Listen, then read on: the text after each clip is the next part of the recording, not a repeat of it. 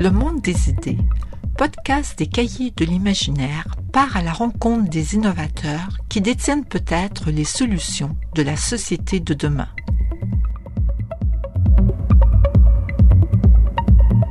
Nous sommes à Montréal, confortablement installés au Bota Bota Spa sur l'eau. La conversation se poursuit avec Jean-François Barsoum, le conseiller principal délégué des villes plus intelligentes chez IBM.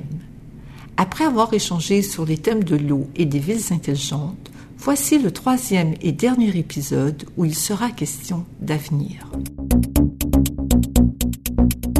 Le monde est sans dessus dessous. Les dernières données des climatologues sont les pires de l'histoire moderne. Les températures, la montée des eaux, les émissions à gaz à effet de serre ont atteint des niveaux records. Nous sommes en période de rupture et d'innovation rapide. Trois domaines bouleversent nos habitudes en profondeur, l'intelligence artificielle, la robotisation, les données massives. Nous sommes de plus en plus connectés, mais cela n'empêche pas la pollution de gagner du terrain de jour en jour, euh, sans compter les millions d'emplois qui disparaissent et qui vont disparaître, euh, les mouvements migratoires qui accentuent la difficulté de planifier pour euh, les villes. Les institutions et les sociétés doivent se réinventer. Plusieurs villes dans le monde y travaillent, sachant que plus des deux tiers de la population mondiale vivront dans des centres urbains, comme vous l'avez écrit dans plusieurs articles. Vous dites que cela pose trois grands défis aux villes, environnementaux, économiques et de mobilité. J'aimerais savoir, Jean-François Barsoum, quelle est votre plus grande inquiétude pour l'avenir du monde? Le problème le plus immédiat, selon moi, c'est vraiment le, choc des changements climatiques. Maintenant, comment cela va se manifester dans différentes villes? Ça va être très différent à Montréal, à New York, euh, à Venise, au Caire, au Bangladesh toutes ces villes-là vivront des réalités très différentes. Pour certaines villes, et malheureusement ce sont souvent les villes les plus pauvres du monde et les plus populeuses, les changements climatiques sont vraiment la première préoccupation. Il y a évidemment d'autres euh, choses qui viennent avec ça parce qu'on ne peut pas vraiment parler de problèmes environnementaux et d'impact de changement climatique sans parler non plus d'inégalités d'inégalités sur les impacts, mais d'inégalités aussi sur les causes des changements climatiques. Et donc, si on prend un peu de recul et on se dit le, le grand problème, c'est l'impact des changements climatiques, donc les causes des changements climatiques, on se rend compte que pour régler la question de base, qui est la, la création de, des gaz à effet de serre, de nos procédés de fabrication, de la façon dont notre économie fonctionne, il va falloir adresser la question de, des inégalités à l'intérieur des pays, mais entre les pays, certainement. Je ne pense pas que nous ayons trouvé encore un mécanisme qui nous permette de régler ces problèmes-là. Nous commençons, je pense, à collaborer sur les impacts des changements climatiques, sur les causes immédiates, mais dans 5 ou 10 ans, on va se buter à la question des inégalités entre les pays. Ceux qui ont réussi à s'enrichir, qui ont été assez chanceux pour s'enrichir pendant une phase où on ne savait pas qu'il y avait de problème avec les combustibles fossiles, et ceux malheureusement qui sont arrivés trop tard au party se rendent compte qu'il n'y a plus rien sur le plateau. Eh comment je vais me nourrir moi? Il va falloir régler ces questions-là, je pense, relativement rapidement. Ce qui donne espoir, c'est que d'abord, nous sommes en train de développer des technologies qui nous permettent de régler la question de la production énergétique de façon plus propre, de façon abordable pour les pays qui n'ont peut-être pas eu le, bénéfice de l'utilisation du pétrole pendant toutes ces années, mais aussi que des économistes, et je dirais ce sont surtout des économistes européens parce qu'on voit encore ça très peu ou du moins on le voit moins en Amérique du Nord, mais qui se penche sur la question de l'inégalité, des inégalités économiques et de l'impact qu'elles ont sur le fonctionnement géopolitique des pays et des relations internationales. Est-ce que vous voyez une différence euh, chez les jeunes, entre autres, euh, je regarde euh, au niveau de mes doctorants où on a l'impression qu'ils sont beaucoup plus conscients ou motivés à se mobiliser pour résoudre les problèmes d'une certaine manière d'inégalité parce qu'ils veulent faire en sorte que les pays en voie de développement euh, s'en sortent, souvent parce qu'ils viennent de ces pays-là, ils mhm. viennent étudier dans des villes en Amérique du Nord ou en Europe, mais ils ont toujours une pensée pour leur pays. Est-ce que ça, ça pourrait être porteur d'espoir? C'est le propre de la jeunesse, hein, d'avoir euh, de l'espoir et d'essayer de, régler les problèmes parce que c'est eux qui vivront avec. Il y a un vieux dicton qui dit si on n'est pas à gauche quand on est jeune, on n'a pas de cœur. Si on n'est pas à droite quand on est vieux, on n'a pas de tête. C'est une façon de dire que les jeunes sont naturellement portés à être plus inquiétés par les questions d'inégalité que les gens qui ont moins de futur devant eux, peut-être. Je ne sais pas si c'est une façon réductrice de, voir ce problème-là, mais quand on a plus à perdre, on est plus conservateur que quand on a tout à gagner. On l'a déjà vu, c'est un épisode similaire euh, dans les années 60 avec les hippies et les communes, et il y a, il y a vraiment eu un, un changement culturel qu'on pensait permanent, mais qui ne l'a pas été. Je souhaite que les jeunes soient plus intéressés par ces questions-là. Est-ce que ça va durer? Peut-être il va falloir s'en assurer.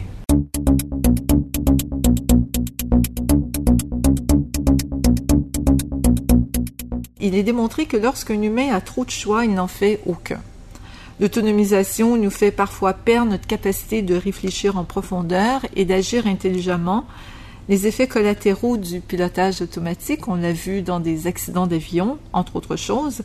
Vous œuvrez au sein d'une entreprise active et à la pointe dans les domaines de l'innovation, intelligence artificielle, blockchain. Alors, j'aimerais vous demander si Watson, qui est toujours aussi intelligent. J'ai lu récemment sur euh, l'assistant personnel dans notre oreille qui va surtout être développé euh, en milieu professionnel dans un premier temps, mais j'imaginais tous les citoyens avec un petit Watson à l'oreille qui une intelligence augmentée d'une certaine manière. Qu'est-ce que vous pensez de cette évolution-là? Est-ce que est-ce que c'est pas aussi un peu inquiétant ou au contraire ça pourra aider à lutter contre les inégalités non pas économiques à cet égard-là, mais du côté de l'intelligence? Alors, il y a deux façons de répondre à cette question-là. La première, ce serait de prendre le point de vue des chercheurs, des chercheurs, euh, mes collègues chez IBM et d'autres qui travaillent sur l'intelligence artificielle et sur ce qu'on appelle les technologies cognitives et qui nous disent que dans un avenir prochain, on ne voit toujours pas le moment où l'intelligence artificielle peut remplacer les humains. Ce n'est pas quelque chose qu'on puisse encore envisager, même avec ce qu'on prévoit pouvoir développer au cours des prochaines années. Par contre, on peut commencer à utiliser ces technologies-là pour automatiser ou pour améliorer les décisions que les humains prennent sur des questions qui sont de plus en plus complexes. Et un exemple qu'on utilise souvent, parce que ça a été une des premières applications de l'intelligence artificielle, ce sont les, diagnostics et les recommandations de traitement pour les patients qui ont un cancer. Alors, la plupart des médecins, même le meilleur oncologue, euh, ne pourra garder en tête que peut-être quelques centaines de euh, projets de recherche ou de résultats de recherche dans sa tête quand il recommande un traitement et n'aura peut-être pas le temps de faire une recherche beaucoup plus approfondie à chaque fois qu'il voit un nouveau patient, alors qu'une intelligence artificielle, elle, pourrait consulter des millions de documents avant de faire une recommandation. Mais par contre, c'est toujours l'humain qui doit prendre la dernière décision et je pense qu'il y a très peu de patients qui seraient d'accord pour être euh, traités par un, un, robot. Alors il y a certainement un écart culturel là qui, qui va rester encore longtemps.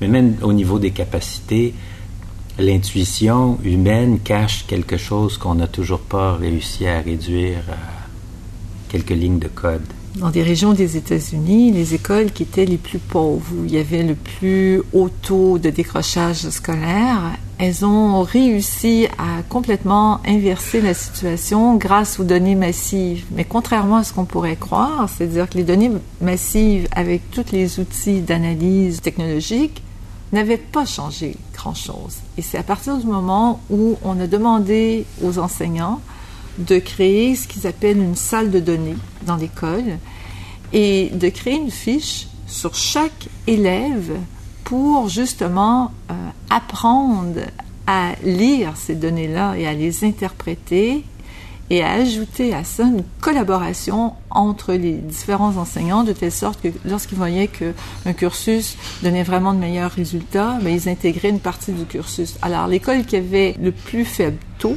de réussite aux États-Unis est devenue parmi les meilleures, sans budget supplémentaire, sans enseignants supplémentaires, mais avec l'obligation pour tous les enseignants de se retrouver une fois toutes les semaines dans la salle de données et de créer des petites fiches manuscrites et de faire leur propre tableau. Oui, il y a une question de collaboration là-dedans qui est très importante. Je pense que c'est une leçon très importante parce que si on continue de travailler dans des silos et d'ignorer ce qui se passe ailleurs, dans le département d'à côté, dans l'entreprise d'à côté, dans la ville ou le pays d'à côté, on, risque de, manquer le bateau, sans jeu de mots.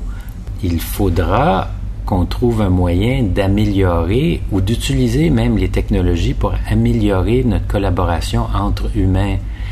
Et c'est un peu une leçon, je pense, pour ceux qui veulent appliquer la technologie sans revoir les modes de gouvernance, sans revoir la façon dont les gens peuvent collaborer à l'intérieur des murs d'une entreprise ou d'une ville ou à l'extérieur, euh, je pense que c'est important pour eux de, reconsidérer et de penser vraiment à l'utilisation des technologies, mais pour la collaboration. Il faut ramener les anthropologues et euh, les ethnologues à venir travailler avec les technologues pour obtenir de meilleurs résultats.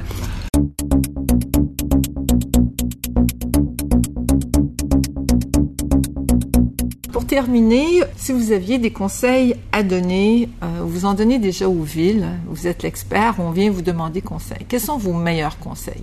La première chose que j'ai tendance à dire, c'est, ou la première question que j'ai tendance à poser tourne autour des objectifs.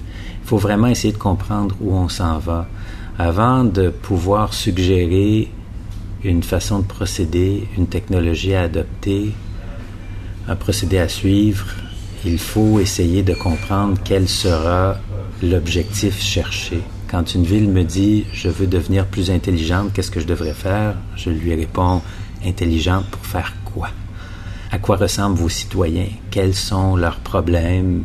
Euh, Qu'est-ce qui empêche le maire de dormir la nuit? Quel est le plus grand euh, obstacle qu'il veut surmonter? À quoi ressemblera sa ville dans 20 ans, dans 50 ans, dans 100 ans? À quoi voudrait-il ou à quoi voudrait-elle que cette ville ressemble? Ce sont des questions euh, fondamentales et souvent, malheureusement, les gens n'y ont pas encore pensé. Ils se disent, j'ai une solution, je cours dessus, mais une solution à quel, problème? Donc c'est par là que je commencerai, d'avoir une vue claire des objectifs. Et ça, c'est vrai pour les décideurs politiques mais c'est vrai pour les chercheurs aussi. Je vais, faire, quoi avec les résultats de ma recherche ou avec euh, même la personne qui commence un, bac, euh, qui rentre à l'université, quelqu'un qui commence un emploi, je vais faire quoi? Une fois qu'on a répondu à cette question, le reste devient beaucoup plus facile. L'importance de développer la pensée anticipatrice en neurosciences, on dit que c'est vraiment euh, une façon de faire arriver aussi les choses dans la réalité. On commence par les imaginer. Votre conseil euh, aux citoyens? Mon conseil, je pense, aux citoyens en général, c'est de s'impliquer. On a tendance à laisser les décideurs, les gens qu'on a élus et ceux qu'ils ont embauchés, on se dit, ben, eux vont, vont prendre les décisions, eux vont faire ce qu'on a à faire. Et je pense qu'il y a une époque où c'était vrai. Mais je pense qu'une vraie ville euh, est une ville où les citoyens participent à la création de la ville. On ne peut pas laisser ça à des professionnels parce que c'est trop complexe. Ils n'ont pas toutes les capacités ou tous les moyens d'agir. Et euh, on le voit dans les villes qui sont créatrices, dans les villes qui sont modernes, que les gens veulent s'impliquer plus. Des fois, il faut nous donner nos propres moyens pour avancer. Des fois, c'est avec l'aval des villes, des fois non.